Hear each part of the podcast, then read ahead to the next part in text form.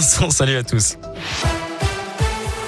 Elle a une de l'actualité, trois mineurs, dont une jeune fille interpellée à Firmini, des adolescents arrêtés dans la rue en fin de nuit dernière après un nouvel incendie volontaire de voitures de police devant le commissariat de la ville.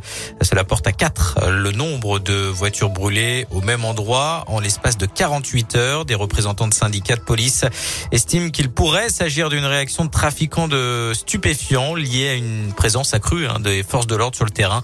Le ministre de l'Intérieur se rendra sur place la semaine prochaine à la veille de Noël interrogé par le député de la Loire, Dino Signéry, cet après-midi à l'Assemblée nationale. Gérald Darmanin a lui aussi accrédité la thèse de représailles. C'est parce que le policier fait son travail qu'il y a des réactions. Fin de citation. La France pourra vacciner tout le monde. C'est le message de la ministre chargée de l'Industrie aujourd'hui, Agnès Pannier-Runacher, euh, qui affirme que la France dispose de suffisamment de doses de vaccins, 27 millions en stock avant les livraisons prévues au mois de janvier.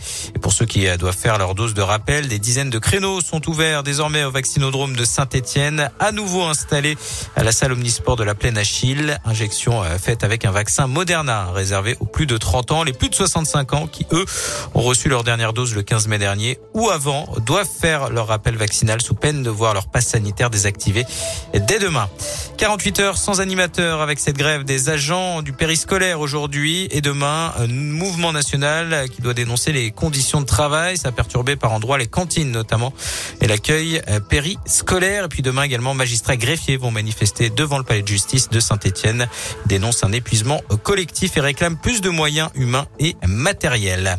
Puis enfin, on termine avec euh, du football. Ça bouge chez les Verts. Un accord pour une séparation à l'amiable a été trouvé avec l'ancien coach Claude Puel. Euh, le nouveau coach doit signer aujourd'hui et ce devrait être Pascal Duprat.